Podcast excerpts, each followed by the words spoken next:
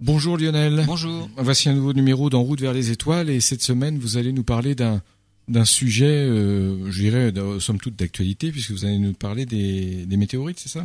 On va parler des météorites, astéroïdes, des astéroïdes, voilà. En fait, tous tous les objets les plus entre guillemets primitifs du système solaire. Parce que le problème, quand on observe le système solaire, on le voit tel qu'il est maintenant.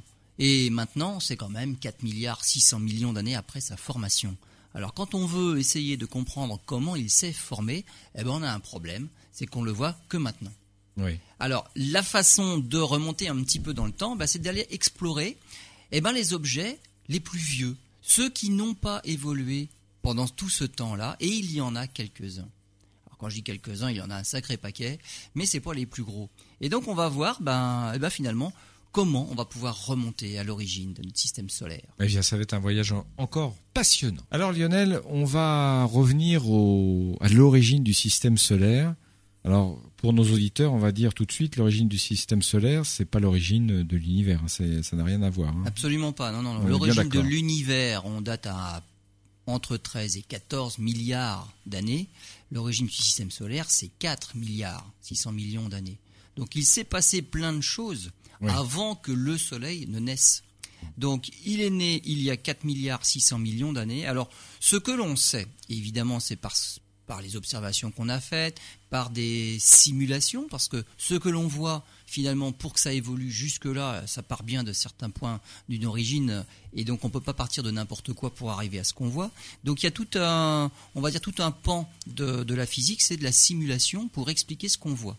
Euh, on peut aussi regarder ce qui se passe ailleurs. Et ça nous donne une bonne idée de ce qui a pu se passer chez nous. Parce que la physique, ce qui est bien, c'est que c'est universel. Donc tout ce qui se passe quelque part peut se passer partout ailleurs. Alors qu'est-ce qu'on en sait maintenant de l'origine et de la formation du système solaire? Eh bien ça provient d'un grand nuage de gaz et de poussière. Il faut de la matière pour pouvoir créer des planètes. Et pour pouvoir créer une étoile comme le Soleil. Donc il y avait dans une certaine région de notre galaxie, la galaxie existait déjà, des étoiles existaient déjà depuis longtemps. Le Soleil n'est même pas la première génération d'étoiles dans notre galaxie. Mais il y avait un nuage de gaz et de poussière qui s'est effondré sur lui-même. Alors l'effondrement, on sait qu'il a été provoqué par justement une étoile toute proche qui, elle, est arrivée en fin de vie. Dire ce nuage-là, il était, on va dire, inerte finalement. Il y avait juste un nuage qui demandait rien à personne et il ne se passait rien de spécial. L'explosion d'une supernova juste à côté de ce nuage-là a mis notre nuage en contraction. Qui a créé l'étincelle. ça, c'est l'étincelle qui a commencé, on va dire, mmh. notre système solaire. Il y a 4 milliards 600 millions d'années, une supernova a explosé juste à côté de notre nuage de poussière. Donc notre nuage a commencé à s'effondrer sur lui-même, il prenait de moins en moins de place. Prenant un volume de plus en plus petit, finalement, les particules qu'il compose, eh ben, on finit par s'entrechoquer, s'agglutiner, et puis il arrive un moment où bah, la masse attire la masse, et au centre de cet amas de, de matière-là va se former le Soleil. Alors pourquoi le Soleil plus qu'autre chose? C'est que la température augmentant avec les chocs de toutes ces particules-là qui ont finalement moins d'espace pour circuler, la température devient de plus en plus importante. Et il arrive un moment où les composants les plus fondamentaux de notre nuage, à savoir l'atome d'hydrogène, l'atome d'hydrogène finit par pouvoir fusionner avec d'autres atomes d'hydrogène pour former de l'hélium. C'est-à-dire que les premières réactions nucléaires peuvent s'enclencher. Et il ne peut se passer un tel phénomène que dans une masse suffisamment chaude et une masse suffisamment importante aussi. Une étoile est née. C'est-à-dire que de tout ce nuage-là qui s'effondre sur lui-même, il y a une certaine partie au centre qui atteint une masse critique et une température suffisante pour que les réactions thermonucléaires de fusion de l'hydrogène en hélium puissent s'enclencher. Et à ce moment-là, cette étoile-là commence à émettre de la lumière. Voilà, une étoile est née, l'étoile s'allume. Alors, on sait que dans le Soleil, ça fonctionne comme ça, parce qu'on a compris ça depuis que on s'intéresse euh, justement aux atomes, depuis que on sait d'où vient cette énergie-là, et on arrive à mesurer même que actuellement, dans le cœur du Soleil, donc qui s'est allumé il y a près de 5 milliards d'années, hein, au cœur du Soleil, des atomes d'hydrogène fusionnent pour faire de l'hélium.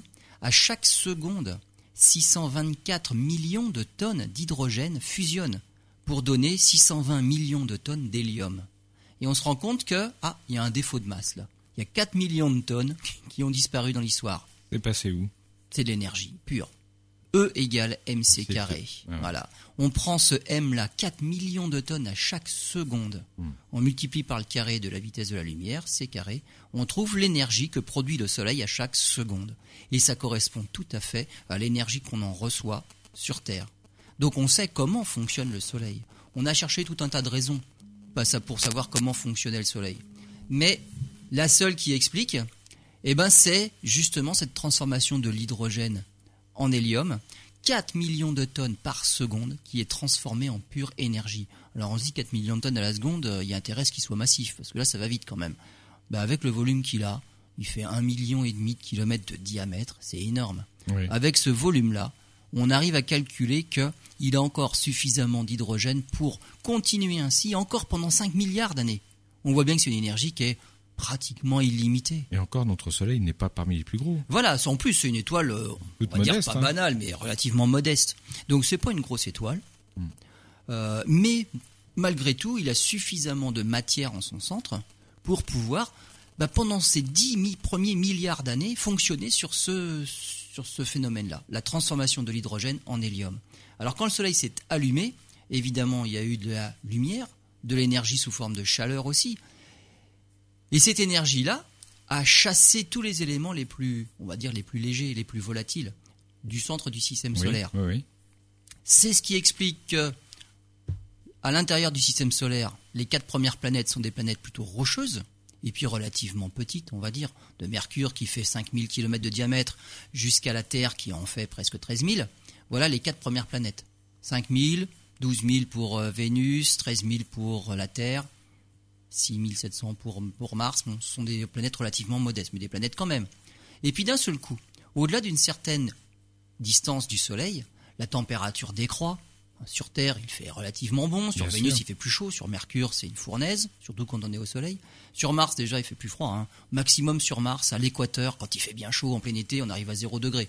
Bon, ça c'est la température maximum qu'on peut atteindre. C'est plutôt dans les moins 20, moins 40, moins 60 au pôle. Bon, il fait frais. Quand on s'éloigne donc du système du, Soleil, évidemment, la température décroît, la température ambiante. Et il y a un moment, on peut retrouver tous les éléments qui étaient volatiles, qui ont été chassés au loin, et puis surtout une température à laquelle l'eau peut redevenir de la glace. Donc il y a euh, une frontière, on appelle ça la limite des glaces, et la limite des glaces se trouve à peu près à l'orbite de Jupiter. 600 millions de kilomètres, on a l'orbite des glaces.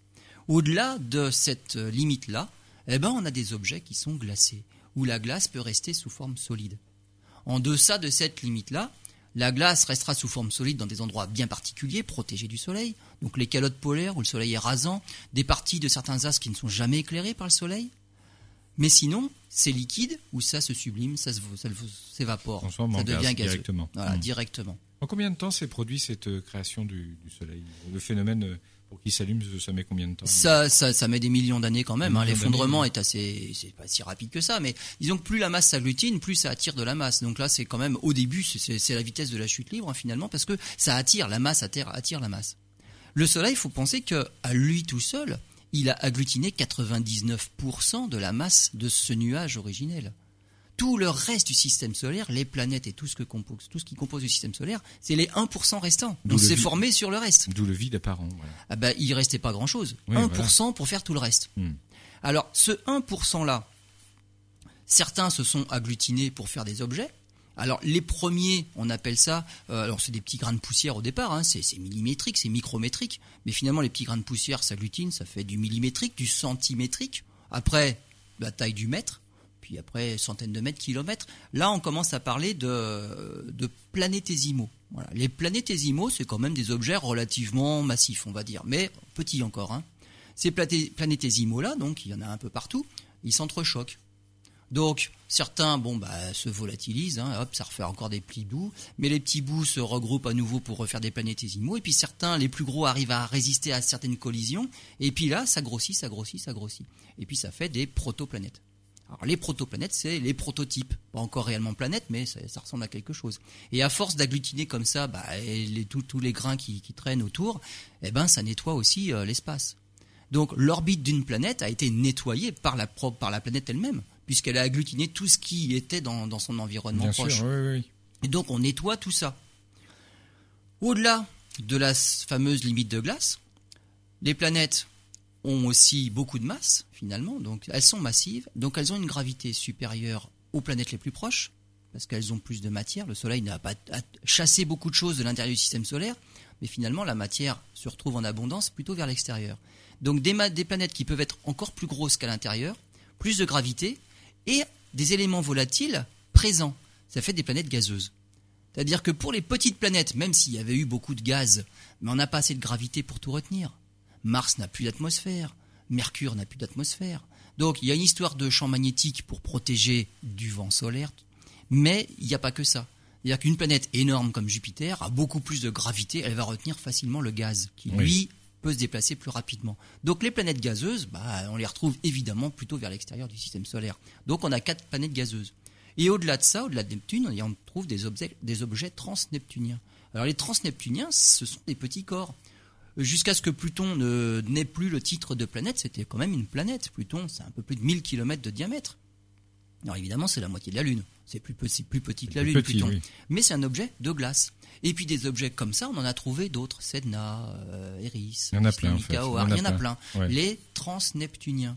Là, on arrive dans une zone où il y a encore tout un tas d'objets, finalement, qui ne se sont pas agglutinés en planète. Hmm. Mais ce sont des objets qui n'ont pas évolué du tout. Ça, c'est intéressant. Ils sont tels qu'ils étaient à la création du système solaire. Et voilà. Au-delà de Neptune, les objets transneptuniens sont restés très loin du Soleil. Ils n'ont pas subi la chaleur du Soleil. Ils n'ont pas subi une évolution comme les planètes. Nous, on a un cœur chaud et finalement, on, a ce qu'on appelle une différenciation. La Terre, entre la croûte, euh, le manteau et le centre de la Terre, c'est pas du tout la même composition. Hmm. Alors qu'à l'origine, en gros, tous les morceaux se ressemblaient mais ça a évolué. Mais les petits morceaux qui traînent au fin fond du système solaire, au-delà de Neptune, donc on a une ceinture, la ceinture de Kuiper, et puis après les nuages de Oort, qui est le berceau de toutes nos comètes, ces objets-là n'ont pas évolué depuis 4 milliards 600 millions d'années. L'enjeu, c'est quoi? Bah, C'est d'aller voir, d'aller les analyser, pour avoir directement à la source les briques premières de, notre système solaire. de la vie, oui. Alors la vie, la matière, oui, évidemment. Mais en tout cas, c'était quoi? Le système solaire avant que toutes ces choses-là ne se forment, les planètes et puis le Soleil, et ces choses-là n'évoluent. Sur Terre, on n'a pas grand-chose, euh, on ne va pas remonter à 4 milliards 610 millions d'années en analysant euh, la géologie de la croûte terrestre. C'est pas possible. Hmm. Elle n'est pas si vieille que ça. Donc, voilà l'enjeu. Les astéroïdes lointains, les comètes encore plus lointaines, si on pouvait aller les analyser, on saurait comment était le système solaire à l'origine. Mais on a déjà commencé, on y revient dans quelques instants. Alors Lionel, vous parliez il y a quelques minutes euh, justement de l'exploration de ces corps célestes qui sont tels qu'ils étaient à la création du système solaire. Donc c'est plein d'enseignements effectivement. Alors d'autant plus que vu les conditions qui ont régné lorsque le Soleil s'est allumé, la composition du système solaire n'est plus restée du tout homogène. À l'intérieur du système solaire, il n'y avait plus d'éléments de glace, par exemple. Les glaces ont été repoussées au-delà de la limite des glaces, justement, au niveau de l'orbite de Jupiter. Euh, donc, où que l'on se trouve dans le système solaire, on ne va pas trouver les mêmes composants. Donc, les objets qui se sont formés finalement à différents endroits de notre système solaire vont finir par avoir des compositions propres, particulières. Et là, l'enjeu, par exemple, c'est de pouvoir répondre à, par exemple, d'où vient l'eau sur Terre on sait qu'à un moment donné, les planètes ne restent pas là où elles se sont formées. Et ça, on l'a observé il n'y a pas très longtemps, finalement, quand on a découvert les premiers systèmes d'exoplanètes, des planètes autour d'autres systèmes solaires. Ce qui a été remarquable, ce qui était stupéfiant dès la première en 1995, c'est de trouver une planète de la taille de Jupiter, alors souvent c'est même de 2, 3, 4 fois Jupiter, qui tourne en quelques jours autour de son étoile. C'est-à-dire qu'elle n'est pas à 600 millions de kilomètres de son étoile comme chez nous. Et Jupiter fait le tour du Soleil en 11 ans. Hmm. Là, les premières qu'on a trouvées, c'est des, planètes monstrueuses, plus grosses que Jupiter, qui tournent en quelques jours et certainement en quelques heures. C'est-à-dire qu'elles sont toutes proches de leur étoile. Et là, avec ce que je vous ai expliqué, c'est pas possible. Puisque l'étoile a chassé tous les éléments les volatiles de son environnement proche, comment une planète gazeuse massive peut être si proche que ça Donc l'idée c'est, elle se forme pas à cet endroit-là, mais elle migre vers l'intérieur du système. C'est aussi ce qui a dû se passer chez nous. Parce que là, des systèmes comme ça, on en a vu plein. Finalement, nous, on est un peu l'exception. Hein. Ben oui, Chez nous, c'est pas comme dire, ça. Parce que ça veut dire Jupiter aurait pu être près du Soleil. Mais... Voilà. Alors en fait, les simulations montrent que, et en fait ça explique beaucoup d'énigmes dans notre système solaire, c'est que les planètes se sont formées plus loin. Les grosses planètes géantes, Jupiter, Saturne, elles se sont formées un peu plus loin que ça. Alors pas beaucoup plus loin, mais un peu plus loin. Et elles ont commencé à migrer vers l'intérieur du système solaire. Alors Saturne a empêché Jupiter de venir plus près. Sinon, ça aurait fait un joli jeu de quilles. Et toutes les serions- petites planètes à l'intérieur, alors Mars en premier, Terre, Vénus, Mercure, alors peut-être que celles-là auraient été éjectées. Soit collision, soit des orbites complètement chaotiques, et elles auraient été éjectées du système solaire purement et simplement. Nous ne serions pas là. On ne serait pas là pour en parler. Saturne a joué le rôle de frein, c'est un boulet, on va dire, pour Jupiter. Qui, donc Saturne a empêché Jupiter de venir trop près. Donc les deux là ont un peu bougé vers l'intérieur, mais les deux autres, Uranus et Neptune, eux, c'est elles c'est l'inverse, elles ont bougé un peu vers l'extérieur. Et à l'extérieur, eh ben, il y avait tous les morceaux encore qui n'avaient pas été agglutinés en, en planètes. Et donc Neptune, entre autres, a fait le ménage parmi euh, beaucoup de planétésimaux qui traînaient encore à un l'extérieur. Un jeu de quilles aussi. Alors un jeu de quilles, mais à l'extérieur cette Ouais, fois-ci. Et donc ça a décroché tout un tas d'objets qui n'ont plus des orbites bien circulaires à plusieurs milliards de kilomètres, et elles sont venues percuter tout ce qu'il y avait déjà de formé dans le système solaire interne. Et donc il s'est passé, voilà, entre 4 milliards 100 millions d'années et 3 milliards 800 millions d'années, donc il y a eu 300 millions d'années 500 millions d'années après l'allumage du Soleil, pendant 300 millions d'années, il y a eu un bombardement massif qu'on appelle un bombard- le bombardement tardif. Il y a eu le bombardement primitif pour former les planètes, donc là il faut bien que ça rentre en collision. Et il y a eu un bombardement tardif, les planètes étaient déjà formées et on s'en est pris plein sur la figure. Voilà pourquoi la Lune est complètement cratérisée, voilà pourquoi sur Mars il y a des cratères, sur la Terre il y a des cratères. C'est bien que ça s'est formé après la formation de la planète. Sauf qu'il y a l'érosion sur la Terre. Sauf que sur la Terre, euh, il y en a beaucoup qui ont disparu, on n'arrive Voilà. plus à les voir. Il y a la végétation qui pousse, il y a la tectonique des plaques, dérive des continents, tout ça, ça Voilà. évolue. Et puis il y a aussi quand même le jeu de renouvellement de la croûte océanique et continentale, parce qu'il y a de la subduction, donc les roches disparaissent, renaissent. Donc nous, on renouvelle quand même pas mal, parce que notre planète, elle est assez géologiquement active. Mais sur d'autres planètes mortes, on regarde Mercure, on a l'impression de voir la Lune. Il y a des cratères partout. On regarde des satellites de Jupiter, de Saturne, il y a des cratères partout. Donc tout le monde, sans exception, a subi un énorme bombardement à ce moment-là. Et la question est, puisque ces objets-là viennent d'au-delà de Neptune, là où il y a de la glace, la glace c'est de l'eau, comme on s'est fait bombarder par des comètes, mais alors pendant un sacré moment, eh ben l'eau peut peut-être venir de là-bas. Est-ce que l'eau liquide sur Terre est venue de là où on s'était formé nous-mêmes, ou est-ce que l'eau a été apportée après coup par justement des comètes, des astéroïdes gelés qui sont venus s'abattre sur Terre? Avons-nous une euh, réponse définitive? La réponse, on va en parler parce que justement, euh, l'origine, on peut la voir parce que la signature de l'eau n'est pas tout à fait la même suivant l'endroit d'où l'eau où l'eau s'est formée. Si elle s'est formée loin du Soleil, elle n'a pas la même signature que si l'eau était plutôt proche du Soleil. Bon. Donc on va pouvoir voir si l'eau sur Terre a la même signature que l'eau qu'on pourrait analyser dans d'autres, sur d'autres corps beaucoup plus éloignés. Et pareil pour les briques de la vie. La vie est apparue sur Terre parce qu'il y avait de l'eau. Alors l'eau, on ne sait pas encore d'où elle vient, on va en parler tout à l'heure, mais la vie est apparue après. Et là, c'est pareil. La vie, qu'est-ce qu'il faut? Pas grand-chose. Mais on a découvert sur certaines météorites, donc les météorites sont des objets de l'espace qui s'écrasent sur Terre. On a découvert des acides aminés sur les météorites. Bah, il les en suffit, bah, voilà, les briques de la vie. Avec des acides aminés, on fait des protéines, et puis des protéines qui se complexifient, on fait des cellules, des organismes unicellulaires, pluricellulaires, et la vie se complexifie. Est-ce que les acides aminés ne seraient pas venus aussi de ce bombardement tardif? Il y a à peu près 4 milliards d'années. En fait, comment, on- si j'ai bien compris, je résume peut-être. euh, C'est ça l'enjeu de l'exploration de ces, de petits corps-là. Comment expliquer le passage de la matière inerte à la matière vivante? Non, ça, on sait le faire, ça. D'accord. C'est est-ce que la vie est née simplement de la Terre elle-même et que l'eau était déjà aussi latente, on va dire, sur Terre Voilà. et tout, on s'est fait tout sur place Y avait-il tous les ingrédients? Ou est-ce que il y avait rien de spécial, on va dire, en tout cas pas plus que les- sur les autres planètes, et tout a été apporté par ce bombardement-là? Auquel cas, l'eau bah, partout a été apportée par les- ces fameuses comètes, la vie, les briques élémentaires de la vie ont été apportées par ces fameuses comètes-là, et donc il y a tout ce qu'il faut sur tous les objets pour que la vie émerge. Sauf qu'il faut les bonnes conditions pour que réellement elle Elle arrive émerge. et qu'elle se, elle se développe, et puis qu'elle puisse évoluer. Mais si c'est ça euh, ce qui s'est réellement passé, là, c'est vraiment autre chose. Il faut concevoir ça euh, vraiment différemment. On n'est pas une planète un peu particulière où il s'est passé quelque chose. Ça a été apporté et que tout le monde peut en avoir bénéficié, sauf que les conditions n'étaient pas les mêmes, elles n'étaient pas bonnes partout pour que ça puisse se développer.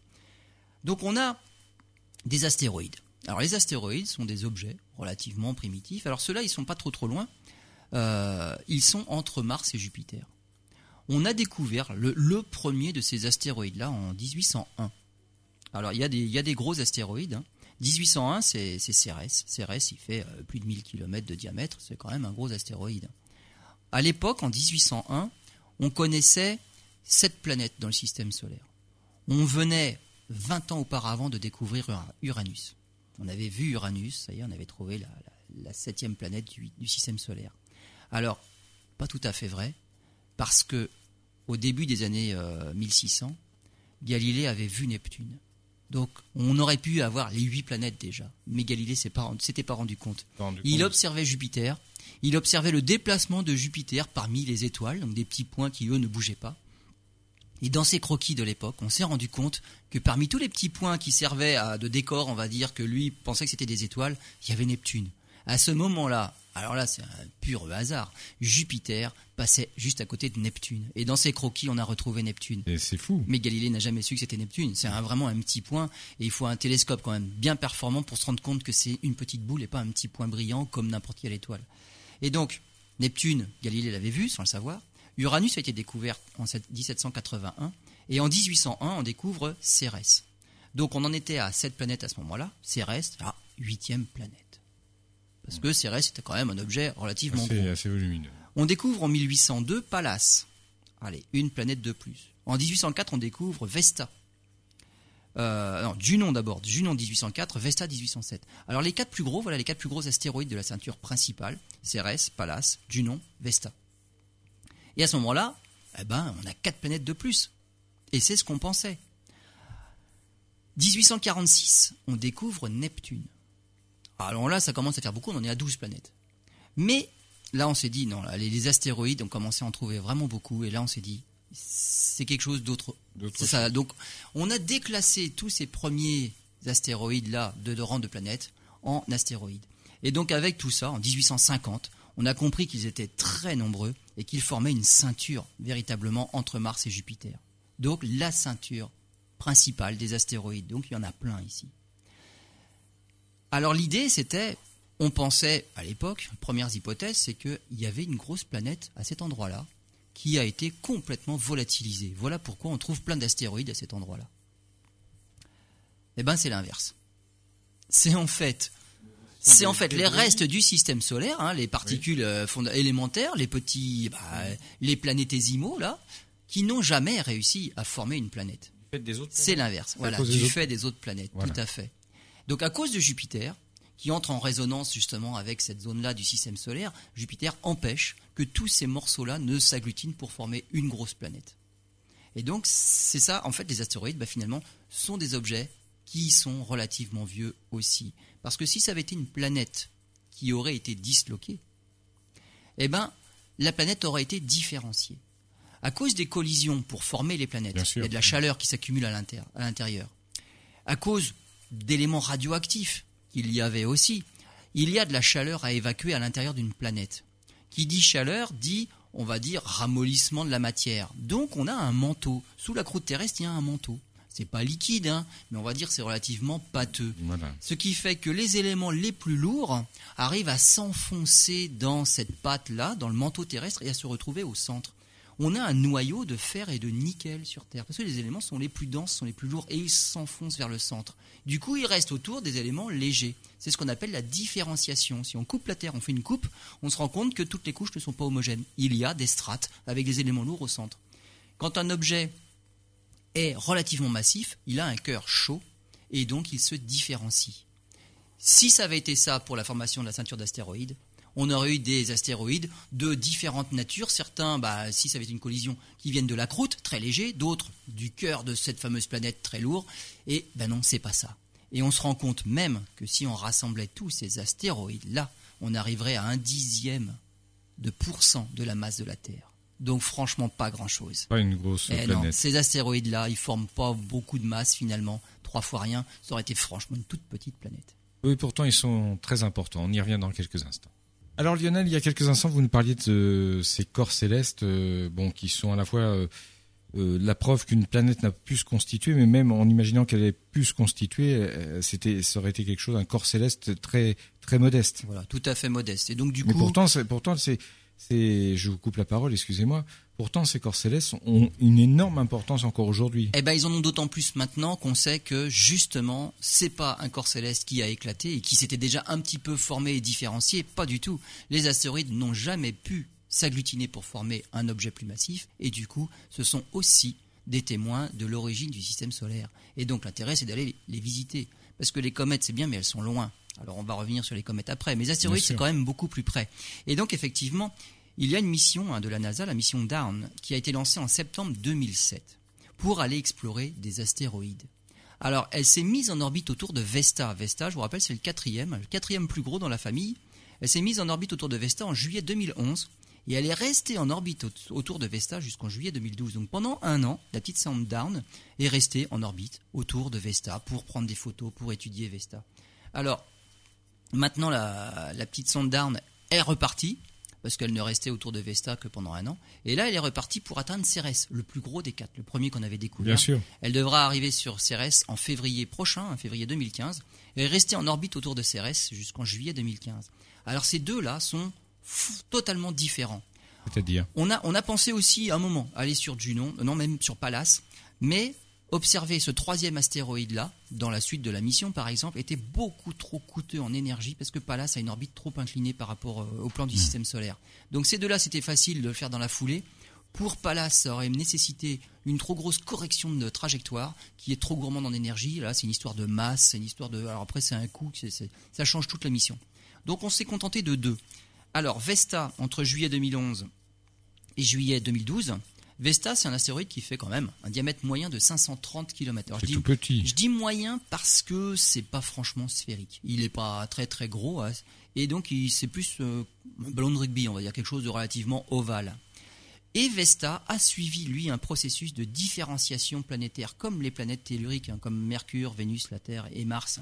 Il y a un noyau dense de fer et de nickel et un manteau magmatique plus léger. Ce qu'il y a de surprenant sur Vesta, c'est au pôle sud, il y a deux cratères monstrueux. Il y a un cratère de 400 km de diamètre. hein. Vesta en fait 530. hein. Donc c'est énorme. Donc un cratère de 400 km de diamètre, euh, c'est les rencontré 4 un- 5e. Voilà, oui. Ah bah oui, là, il- Alors, on voit bien qu'ils se sont bien percutés quand même les astéroïdes hein, dans leur prime jeunesse. Donc il y a eu un sacré jeu de billard quand même. Un cratère de 400 km avec un impact qu'on date d'au moins 2 milliards d'années et un autre de 460 km il y a 1 milliard d'années.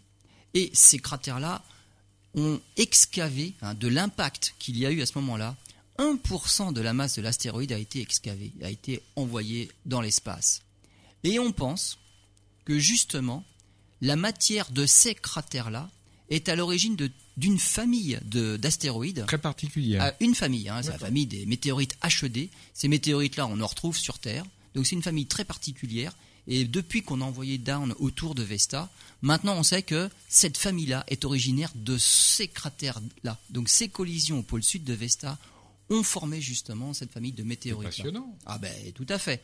Alors le, au, plus- au centre du, du plus gros cratère qui s'appelle Rea Silvia, il y a un pic parce que vous, quand on lance un caillou dans l'eau, il y a toujours le, le rebond central. Ça fait bon une, bo- une bonne cuvette, mais hop, ça rebondit toujours au milieu.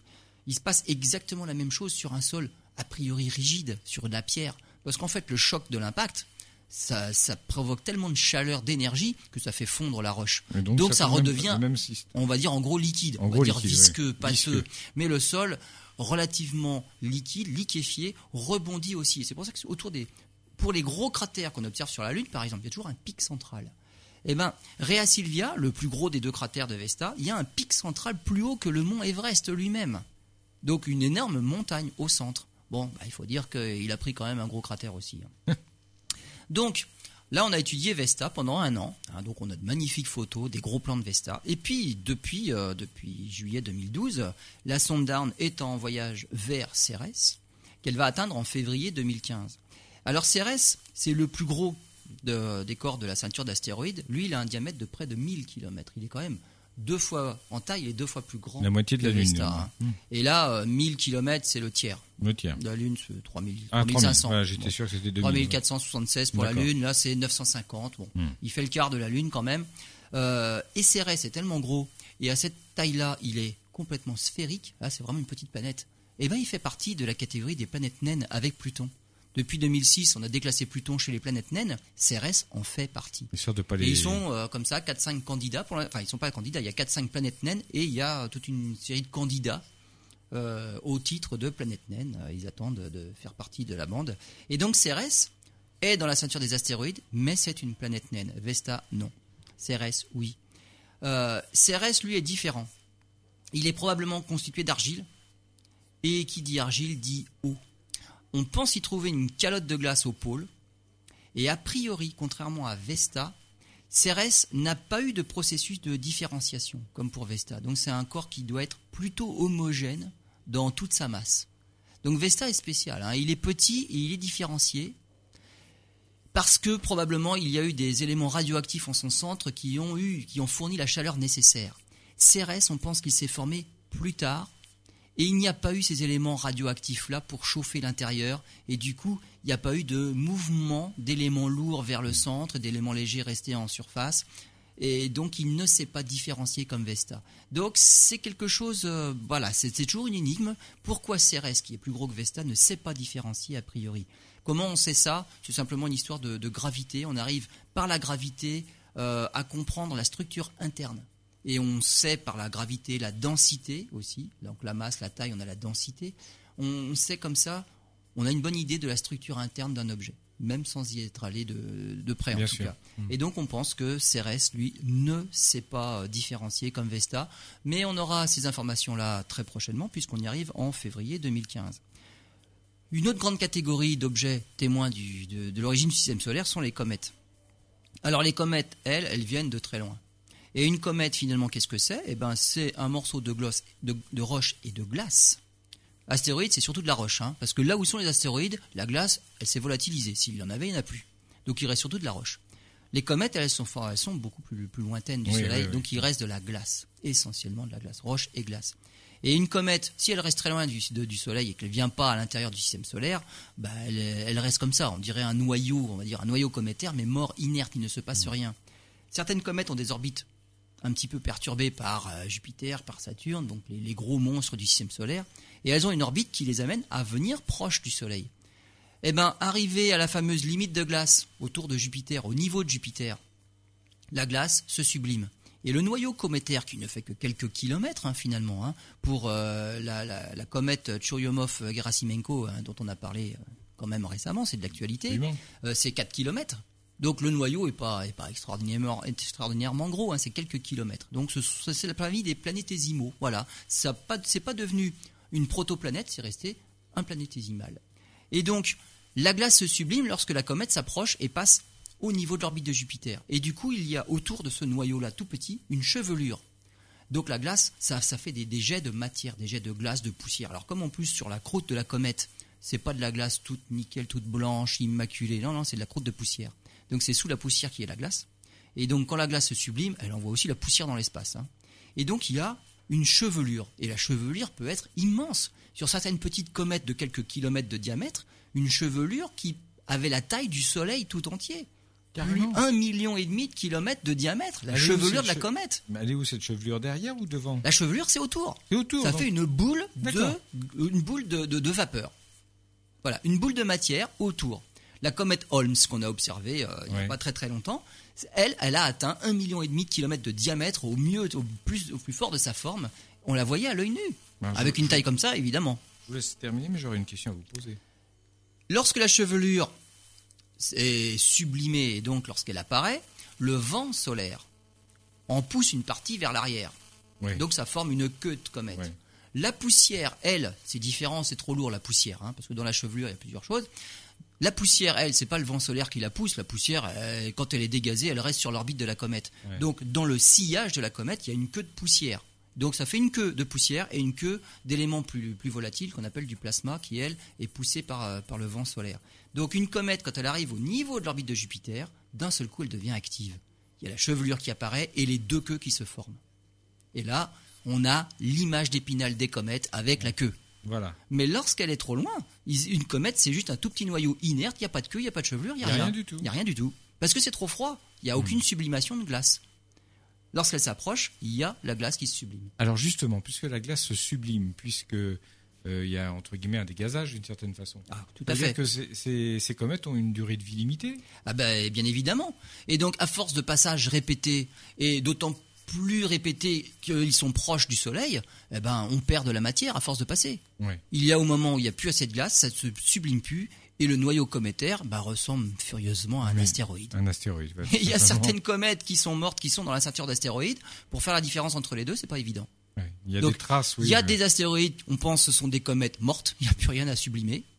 Et euh, donc, euh, évidemment, il n'y a plus de différence entre les deux à ce moment-là. Une comète morte, euh, ça ressemble à un astéroïde. La composition est différente, c'est plus poreux. Une comète, c'est plus poreux. Un astéroïde, c'est plus dense quand même. hein. Donc, quand on a des météorites qui tombent sur Terre, parfois comme le 31 janvier euh, 1900, 1900, début du siècle, 1905, 1905, oui, Oui, bon, c'est début ça, du 20e siècle. hein. début du 20e siècle. Le- donc il y a eu l'explosion de la Tunguska. On pense que c'est un noyau cométaire. Un astéroïde aurait percuté le sol parce qu'il aurait été beaucoup plus dense, il ne se serait pas volatilisé. Là, l'explosion a eu lieu dans l'atmosphère parce que c'est plus poreux. Et ça a explosé, ça Voilà, ça c'est un noyau cométaire. Oui. Donc les effets ne sont pas les mêmes. Finalement, il y a moins d'énergie pour un noyau cométaire. Mais les dégâts ont été moins considérables. On pense, ouais. Alors là, on commence à réviser un peu ces positions. Euh, on aurait peut-être trouvé quand même des restes du cratère d'impact. Et donc maintenant, on cherche quand même le noyau cométaire à l'origine du phénomène. Bon, on se retrouve dans quelques instants. Voilà, on va poursuivre notre émission. Alors euh, Lionel, on va quand même rectifier parce que euh, lors de, On va de la remettre partie les dates à leur voilà, place. on a 1905, c'était bien passé quelque chose. Oui. Bon, mais c'était plutôt la relativité d'Einstein. hein, c'est quand même important aussi. Oui, voilà. Non, la Tunguska, c'est en 1908. Oui. Donc, euh, 31 août 1908, ça c'est la Tunguska. Euh, donc, c'était un noyau cométaire. Alors, Il en reste, parenthèse, il en reste des traces encore. hein. Ah oui, oui, tout à fait. euh, oui. Visibles à l'œil nu. hein. Voilà, donc euh, c'est en Sibérie. Hmm. Alors, les premières expéditions, malheureusement, en 1908, euh, elles n'ont eu lieu que dans les années 50. La Russie n'était pas tellement euh, favorable à ce qu'on aille sur son sol, euh, sur son territoire pour aller faire simplement des prélèvements et étudier. Bon, la science, c'était autre chose. Donc, malheureusement, les premières expéditions ont été très tardives et puis on a perdu quand même beaucoup de traces. Euh, les traces qui restaient, évidemment, bah, c'était l'explosion à coucher, mais des milliers d'hectares de- de- de- d'arbres de, forêt. Et c'était euh, les, les troncs étaient couchés de, manière radiale. On savait exactement où était euh, le centre de, de l'explosion parce que tous les arbres ont été couchés de manière radiale. Donc il suffisait de regarder d'où viennent les troncs Bien et sûr. puis on voyait tout à fait où, où était l'origine. Alors avec ces comètes-là, ce qu'on peut savoir, on parlait tout à l'heure d'origine de l'eau, d'origine de la vie, probablement aussi. Eh bien la glace. La glace en fait euh, est composée de deux molécules différentes. L'eau, il n'y a pas qu'une seule molécule. Il y a deux formes d'hydrogène. Il y a l'hydrogène normal avec un proton et pas de neutrons, donc un proton tout seul. Ça c'est l'hydrogène normal. Et il y a un hydrogène lourd. C'est un proton et un neutron. Donc il y a deux cousins de l'hydrogène. Il y en a un troisième avec deux neutrons, c'est le tritium. Mais lui beaucoup plus rare. Donc c'est le deutérium. Donc il y a de l'eau formée avec deux atomes d'hydrogène et un atome d'oxygène, H2O. Et puis il y a de l'eau dans laquelle, à la place d'avoir un atome, les deux atomes d'hydrogène identiques, il y a aussi un atome de deutérium. On appelle l'eau lourde, c'est ça l'eau lourde. Ce qui a servi euh, à la fabrication des bombes atomiques et tout. Voilà, l'eau lourde. Donc l'eau lourde, c'est pas H2O, c'est HDO. Mais c'est le même c'est la même famille. Ouais. Donc ça fera exactement les mêmes effets. Il y a juste un neutron en plus euh, dans l'hydrogène à ce moment-là. Hmm. Mais, par contre, ce qu'on peut faire, c'est mesurer les rapports d'abondance entre les deux familles d'eau, la H2O et la HDO. Et en fait, le rapport d'abondance peut nous dire si l'eau sur Terre, par exemple, est exactement de la même origine que l'eau d'une certaine comète qu'on aurait pu analyser. Est-ce que la glace de cette comète-là a exactement le même taux entre le H2O et le HDO que ce que l'on peut mesurer sur Terre? Et à ce moment-là, on pourrait répondre à notre fameuse question. Est-ce que l'eau sur Terre est venue du bombardement tardif des comètes qui viennent du fond du système solaire et qui, elles, n'ont pas évolué depuis 4 milliards 600 millions d'années? Est-ce que c'est la même eau, la même origine et donc la, la même nature de l'eau? Ça, on peut le savoir si on va explorer les comètes. Bien sûr. Donc voilà l'intérêt. Pareil pour, euh, pour les acides aminés. Par exemple, la sonde Stardust qui est allée explorer une comète a détecté, alors euh, c'est une sonde américaine qui était chargée de prélever des, éch- des échantillons dans la chevelure de la comète. Et au retour, on devait analyser donc dans, dans les gels, euh, les échantillons prélevés. On a découvert un acide aminé dans cette comète-là, la glycine. Bah, S'il y a de la glycine euh, sur une comète, il peut y avoir d'autres choses. Des acides aminés sont présents sur les comètes. Et une comète, on est allé dans l'espace pour la chercher celle-là. Elle n'est pas venue sur Terre et elle n'a pas été, on va dire, euh, détériorée ou en tout cas, Ouais, euh, je comprends. voilà. Donc, elle n'a elle a pas évolué sur Terre. On ne l'a pas contaminée. C'est vraiment la glycine qu'on est allé chercher dans l'espace, qui était présente sur cette comète-là. Euh, la glycine, elle a pu être apportée sur Terre donc par les comètes, puisqu'on en a trouvé sur les comètes. Hmm.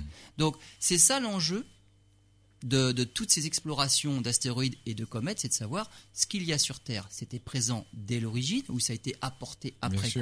Mhm. Voilà l'intérêt. Et quand je dis apporté, c'est quand même le bombardement tardif, j'en ai parlé tout à l'heure, c'est un bombardement. C'est le mot, euh, c'est vraiment, c'est même un euphémisme, hein. parce que pendant les 300 millions d'années qu'il a duré, il y a eu un milliard de tonnes de matière carbonée par an apportées sur Terre. Titanesque. Ah mais oui, c'est la météorite des dinosaures, c'était rien à côté, hein. c'était une, et depuis 65 C'était- millions c'était d'années, on n'en a pas pris de grosse. Hein. C'est un confetti, quoi. Voilà. Mais là, c'était. Actuellement sur Terre, c'est 10 000 tonnes par an qu'on prend de météorites. Donc la Terre s'alourdit de 10 000 tonnes de matière interstellaire, euh, en tout cas du système solaire, par an. Euh, là, je parle d'un milliard de tonnes par an. Pas 10 000. Un milliard la- de tonnes par an de matière carbonée. La Terre était beaucoup plus petite alors à l'époque. Non, Non, parce que même changé à ce niveau-là, euh, Ouais. une grosse boule de près de Oui. 13 000 km de diamètre, même en apportant des milliards de tonnes pendant cette, ça fait pas une épaisseur euh, énorme en plus. hein. Donc ça, c'est relativement négligeable, on va dire. Hmm. Par contre, toute cette matière, cette quantité de matière carbonée, mais le carbone est à la base quand même de la vie sur Bien Terre. sûr. Les acides aminés qu'on a trouvés sur euh, Stardust, bah oui, évidemment, on a pu en amener euh, un milliard de tonnes par an pendant 300 millions d'années. Ça fait quelques acides aminés qu'on a pu apporter, et puis ça fait quelques litres d'eau aussi qu'on a pu apporter. Donc euh, l'idée que l'eau vienne d'ailleurs dans le site du système solaire et n'était pas là sur Terre, c'est pas une idée saugrenue. Et donc, mais pour cela, on a besoin quand même d'aller explorer ces choses-là. Il faut aller voir sur place. Toutes les comètes n'ont pas la même composition parce qu'elles ne viennent pas toutes du même endroit du système solaire. Et donc, il y en a certaines qui ressemblent à ce qu'il y a sur Terre, il y en a d'autres qui ressemblent pas du tout à ce qu'il y a sur Terre. Donc, on est sûr de dire que on vient pas de certaines comètes. Là, c'est pas du tout la même famille. Par contre, il y en a d'autres qui ressemblent pas mal à ce qu'il y a sur Terre. Donc, on pourrait avoir eu un apport de ces comètes-là. Alors, dernier euh, événement en date, eh ben, c'est notre petite sonde Rosetta. Ça fait. un Petite sonde Rosetta qui est allée euh, explorer notre comète Churyumov-Gerasimenko. Alors, la comète euh, est à 5, est- la semaine dernière, en tout cas, était à 510 millions de kilomètres du Soleil. À 510 millions de kilomètres du Soleil, ça y est, elle a franchi la limite de glace. Donc, elle est maintenant en deçà de l'orbite de Jupiter et elle se dirige vers le Soleil. Ah d'accord, elle se dirige. Elle, vers le- elle s'approche. Elle s'approche. s'approche.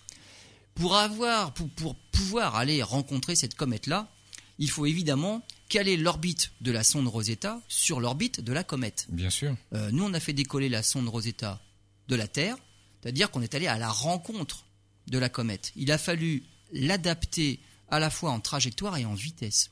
Une comète qui vient d'assez loin, parce que les comètes, le réservoir, il est loin dans le système solaire. Hmm. Quand elles s'approchent du Soleil, elles prennent beaucoup de vitesse. Ce sont les objets finalement les plus C'est rapides. pour ça, c'est pour ça qu'on n'a pas attendu qu'elle arrive? La comète, elle va à 50 000 km heure. Ouais, d'accord. Et donc, il a fallu avoir une orbite tangentielle pour pouvoir se mettre en orbite à peu près à la même vitesse. Parce que si on fait comme, par exemple, la petite sonde New Horizons qui va vers Pluton, on va à 60 000 km heure, mais on va le faire que passer, on ne peut pas freiner, c'est pas possible. Hmm. Là, on va rentrer, alors, on va pas rentrer dedans, puisqu'on va pas percuter Pluton en 2015, mais on, on ne fait que passer à côté et on va prendre des photos en rafale, et puis hop, ce sera fini. Là, ce qu'on voulait faire, c'est vraiment étudier la comète de près, et donc s'arranger pour avoir la même orbite. Eh ben, il a fallu pour cela une dizaine d'années. Et elle a parcouru 6 milliards de kilomètres. Mais pourquoi n'a-t-on pas attendu qu'elle soit plus proche de nous Puisqu'elle va vers le Soleil? Parce que pour, que pour adapter la trajectoire de Oui, la sonde à la trajectoire compris, de la comète, on peut pas y aller en percutant la comète. D'un point de vue technologique, on pouvait pas le faire. c'est pas possible d'aller à la rencontre de la comète comme ça. Parce Elle se dirige vers nous à 50 000 km heure. Si nous, on envoie une sonde vers la comète, on a des trajectoires qui vont se rencontrer. Je résume pour nos auditeurs. Nous sommes allés, nous avons mis euh, 15 ans, c'est ça? 10 ans. 10 ans, pardon, pour aller la chercher à plus de 500 millions de kilomètres de la, du Maintenant, Soleil. elle est à 500 millions Voilà. de kilomètres. euh, Parce que c'était plus facile au niveau vitesse. Parce qu'elle accélère, quand elle arrive dans le système solaire et qu'elle approche du Soleil, elle accélère. Et là, on n'a pas les moyens techniques de se synchroniser sur sa vitesse. Si on va direct sur la comète, c'est pas possible. Il faut freiner. Donc en fait, ce qu'il faut faire, c'est aller à la limite plus loin que la comète et la rattraper au retour. Tandis que si on avait fait, comme on avait, vous avez cité, euh, passer, on avait juste voulu passer à côté, prendre des photos, ça c'était possible. Ah oui, c'était possible. ça Mais aussi. là, on a Mais on n'aurait pas pu l'étudier dans la longueur, Et on n'aurait pas pu larguer Philae dessus. Ouais, Cette pas vitesse-là, ces, c'est pas- ces bah, clichés qu'on a Ouais, pu voir à non, la télé. c'est là, si si c'est en passant on l'arc Philae, il a une vitesse de, croi- de collision avec la, la comète, là il était détruit complètement. Donc euh, c'était pas du tout ça l'idée. La, la- la sonde Rosetta a fait plusieurs orbites autour de la Terre, autour de Mars. On a fait faire, mais elle a tourné, elle a tourné pour trouver la bonne vitesse et la bonne trajectoire qui soit franchement tangentielle avec la comète. Et donc on l'a mis justement en orbite autour de la comète. Alors c'est la dixième comète hein, à avoir été observée de près par une sonde spatiale. C'est pas la première. Par contre, c'est la première à recevoir un petit robot sur son sol. Alors ça, là. Les messages, parce qu'elle est à 500 millions de kilomètres euh, du Soleil, les messages ils mettent 28 minutes à nous parvenir. Donc à chaque fois qu'on dit bon maintenant elle a dû décoller, on ne sait que 28 minutes plus tard qu'on sait réellement ce qui s'est passé. Le largage s'est fait à 22 km d'altitude, à une vitesse de 1 mètre par seconde. 1 mètre par seconde, c'est 3,6 km heure. C'est quand on marche tranquillement. Hmm. Pourquoi ça? C'est pas pour rien. Parce que c'est exactement la vitesse de libération du noyau cométaire.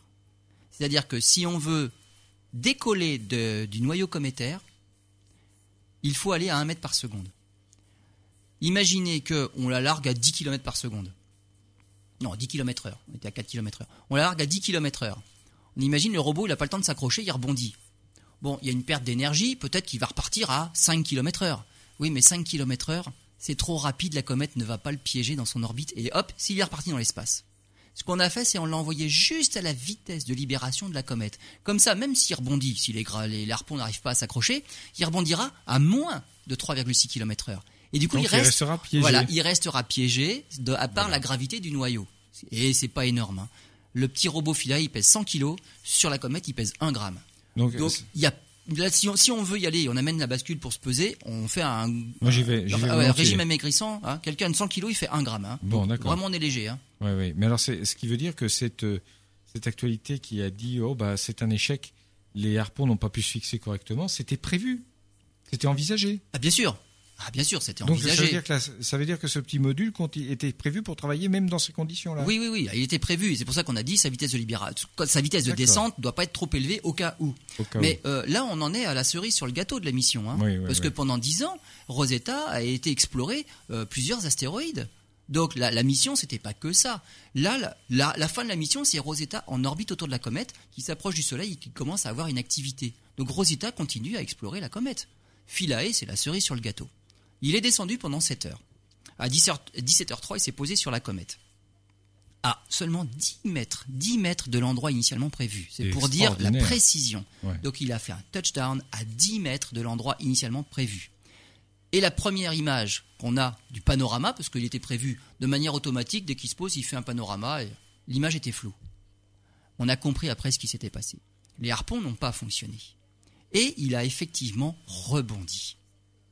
Donc il a touché le sol à 10 mètres de l'endroit prévu, mais il a rebondi. Et il a rebondi avec une vitesse de 36 cm par seconde. C'est pas vite, hein Mais au moins, il était piégé par la, la gravité de la comète.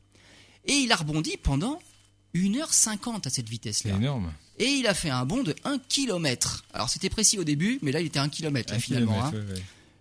Mais avec ça, il s- il a quand même pas réussi à s'accrocher. Et il a fait un deuxième. Bon, donc il a rebondi une deuxième fois. Bon, à cette fois-ci à seulement 3, km, 3 cm par seconde pendant 7 minutes. Le premier bond, c'était 1h50. hein. Ouais. Là, 7 minutes.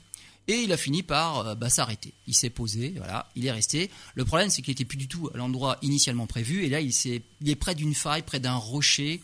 Et en fait, il a même une patte en l'air, Philae, là, parce qu'il est plus du tout d'aplomb. Et du coup, pas d'aplomb dans un endroit qui n'était pas prévu euh, initialement. Il est très peu ensoleillé. Et là, euh, il ne reçoit le Soleil que une heure et demie toutes les 12h24. Euh, Rosette, euh, la, comète Churyumov-Gerasimenko tourne sur elle-même en 12h30 à peu Mhm. près, 12h30. Il ne reçoit le Soleil que pendant 1h30. Et en plus, il a un des panneaux solaires qui est probablement endommagé. Alors, un des pieds est en l'air, la sonde est inclinée sur le bord d'un cratère qu'on voulait éviter. La pile n'a fonctionné que 60 heures, hein, ça c'était euh, normalement prévu. Et depuis, il faut que ça fonctionne sur les batteries, mais qu'il recharge par les panneaux solaires. Alors une heure toutes les 12 Là, heures. la difficulté, c'est que là où on pensait qu'il n'aurait fallu que deux jours pour recharger tous les instruments et faire les petites euh, missions, tout ça, maintenant il faut un mois pour recharger complètement les instruments. Donc là, Philae est actuellement en dormance, on l'a mis en stand-by, pour attendre qu'il soit complètement chargé, mais c'est un mois de charge, c'est plus Mais- deux jours de charge, un mais- mois de charge. Mais on aura quand même des images extraordinaires. Mais on fera quand même des choses. Des analyses. Voilà, hein. sauf que bah, la mission va, va un peu s'étaler dans le temps et puis on espère qu'il ne sera pas éjecté de la comète parce que Hmm. l'activité cométaire augmente. Il peut y avoir un jet de glace qui se sublime sous le robot. Mais il fait plus qu'un gramme hein, sur la comète. hein. S'il y a juste un jet sous le robot, il est éjecté. Ouais, ouais. Voilà, donc ce serait pas de chance. Mais sinon, il peut, il peut y rester. Bah, pour, euh, n'en déplaise aux grincheux, euh, c'est une réussite. Ah mais tout à fait. Ah, Ah, non on non, est c'est hein. quelque chose de fantastique. hein. On a, en plus, on sait ce qui s'est passé. euh, voilà, non, c'est c'est- franchement, c'est une réussite. Alors Rosetta, qui est toujours encore en orbite, elle s'est éloignée un petit peu plus. On l'avait rapprochée pour larguer Philae comme il fallait. Elle s'éloigne un petit peu plus, à une orbite d'un peu plus de 30 km. Et elle va étudier l'activité de la comète, là, qui doit croître jusqu'au 13 août 2015. À ce moment-là, la comète sera au plus près du Soleil, à 185 millions de kilomètres du Soleil. C'est entre Mars et la Terre. Donc c'est pas une comète qui ira très près du Soleil, hein, comme la Mm. comète Horizon qui n'a pas réussi à survivre à son passage euh, euh, l'automne dernier. Mais, euh, mais c'est entre Mars et Jupiter, entre Mars et la Terre, 185 millions de kilomètres. Et donc on va voir quand même euh, Rosetta autour en orbite, qui va, on va voir des jets. euh, et voilà. Donc c'est c'est une mission fantastique en fait, et on espère quand même que le petit robot qui a quand même sa foreuse, elle était un peu à l'horizontale hein, et pas verticale, va réussir à analyser la glace qui est sous la croûte de poussière. Bon. Et cette glace-là, eh ben, on va voir le taux entre H2O et HDO pour voir si ce serait pas une origine cométaire. Mais on aura l'occasion d'en de parler. Terre. C'est fantastique. L'aventure spatiale, l'aventure de la science. Merci Lionel. À la semaine prochaine pour un nouveau numéro.